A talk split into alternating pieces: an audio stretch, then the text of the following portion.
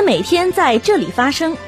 聚焦热点，关注时事，新闻十分报道最真实事件，实时追踪校内外新闻。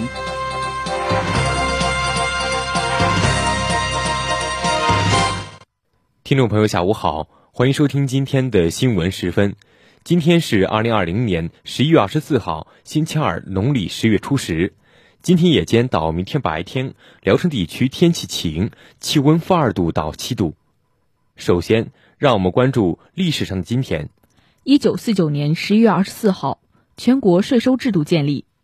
一九七零年十一月二十四号，我国与埃塞俄比亚建立外交关系。这次节目的主要内容有：李兆俊带队赴四所高校考察交流。我校在全国大学生先进成图技术与产品信息建模创新大赛中获十项奖励。中共全国人大常委会党组在北京举行会议。嫦娥五号探测器发射升空。下面请听详细内容。首先是校内新闻。十一月十六号至二十号，党委常委、副校长李兆俊。带领发展规划和学科建设处等部门负责人一行七人，先后赴烟台大学、鲁东大学、青岛理工大学、山东师范大学等高校考察，就贯彻落实中共中央、国务院印发的《深化新时代教育评价改革总体方案》等方面工作进行调研交流。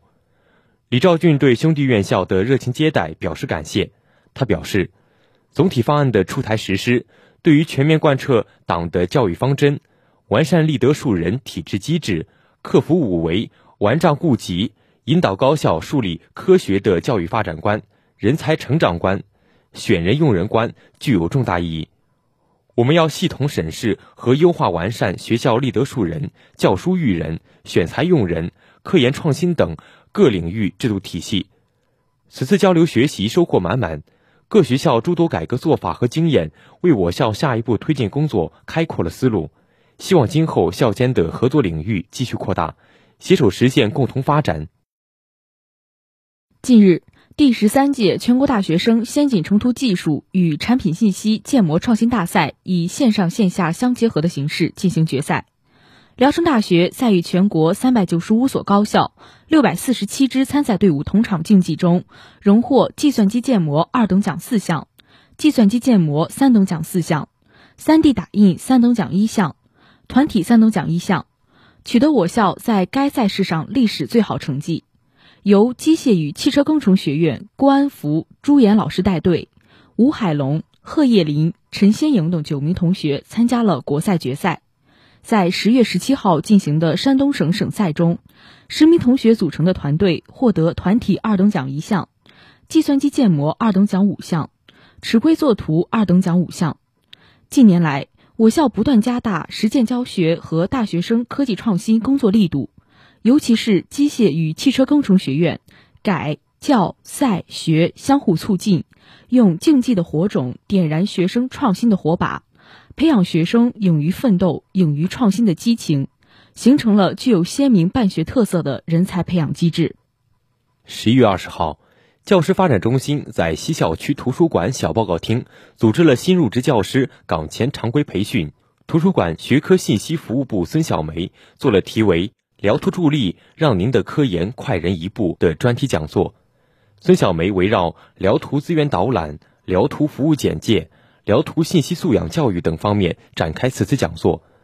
他重点介绍了我校图书馆的馆藏资源以及使用方法，分享了如何通过数据库进行高效文献管理，实现文献资源共享。他指出，通过掌握科学选择期刊、确认期刊收录状态以及规范引用参考文献的方法，不仅可以提高文章的中稿率，还可以提高自己在同行中的影响力。助力自己在科研工作快人一步。通过本次讲座，各位新入职教师一致认为，科学利用好图书馆资源，对于提高自己精准查阅文献资料、科学选择投稿方向、快速提升自身科研能力帮助很大。下面是学院快讯：十一月二十号，传媒技术学院举办“棋逢对手，以棋会友”五子棋大赛，所有报名选手进行抽签对决。两两随机组合进行对决，获胜者进行下一轮。并按此方式直至选出冠亚季军。此次活动既锻炼了同学们的逻辑思维能力，增进同学们之间的交流，同时又能增强同学们对传统文化的理解，丰富和活跃了校园生活。十一月十九号，法学院于西校区举办卓越法律实务论坛，万行律师事务所律师高令龙担任本次论坛主讲人。法学院知识产权系主任盛长富出席论坛。本次活动作为法学院卓越法律实务论坛系列讲座的开篇，是学院组织开展学术讲座的一大创新，有力的调动同学们学法、知法、守法、用法的积极性，有助于提升法科学子的专业素养，对营造法学院严谨求实的学风有重要意义。接下来是国内国际新闻。十月二十三号，中共全国人大常委会党组在京举行会议，学习贯彻习近平法治思想和中央全面依法治国工作会议精神。中央中共政治局常委、全国人大常委会委员长、党组书记栗战书主持会议并讲话。会议认为，中央召开全面依法治国工作会议，这在中国共产党的历史上还是第一次。会议最重大的成果就是提出了习近平法治思想。人大是国家立法机关、法律实施监督机关，在全面依法治国中承担着重要职责。学习贯彻习近平法治思想和中央全面依法治国工作会议精神，要围绕回答新时代为什么实行全面依法治国、怎样实行全面依法治国这个重大时代课题，结合人大制度理论和工作实践来思考和理解。十一月二十四号四点半，长征五号运载火箭在中国文昌航天发射场点火升空，随后运送嫦娥五号探测器至地月转移轨道。去月球挖土的嫦娥五号探测器大家庭中，有一个贯穿任务全过程的核心成员——太空空地小哥轨道器，它将在相距三十八万公里的地球和月球之间构建起一条太空物流。将珍贵的月壤投送回蓝色星球。中国航天科技集团八院嫦娥五号探测器副总设计师扎学雷介绍，在整个任务过程中，轨道器在轨共有五次分离、六种组合体状态，承担地月往返运输、器间分离、交会对接与样品转移等关键任务，是目前最复杂的空间飞行器之一。是目前最复杂的空间飞行器之一。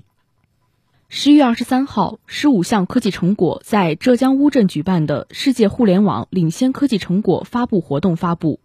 聚焦数字化社会治理，触摸前沿科技发展脉动。据了解，成果征集通知自八月初对外公布后，得到了全球互联网领域的广泛关注和积极响应。今年共征集到各类领先科技成果三百多项，分别来自中国、美国、俄罗斯。德国等国家和地区所申报项目聚焦产业恢复与协同发展、数字化社会治理、全球公共危机应对、人工智能云生活、绿色数字公益实践五大应用领域，涵盖量子力学、卫星互联网、人工智能、高端芯片、五 G 网络构架和应用等方面。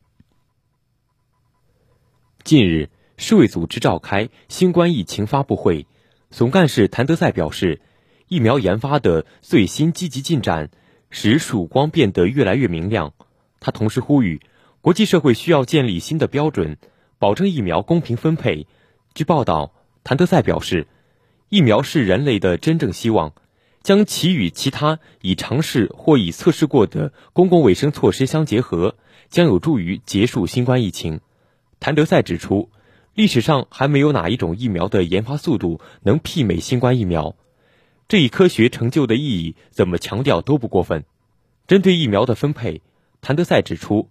国际社会必须建立一个新标准。他呼吁各国支持全球疫苗免疫联盟的新冠肺炎疫苗实施计划，以确保疫苗能在全球范围内公平分配。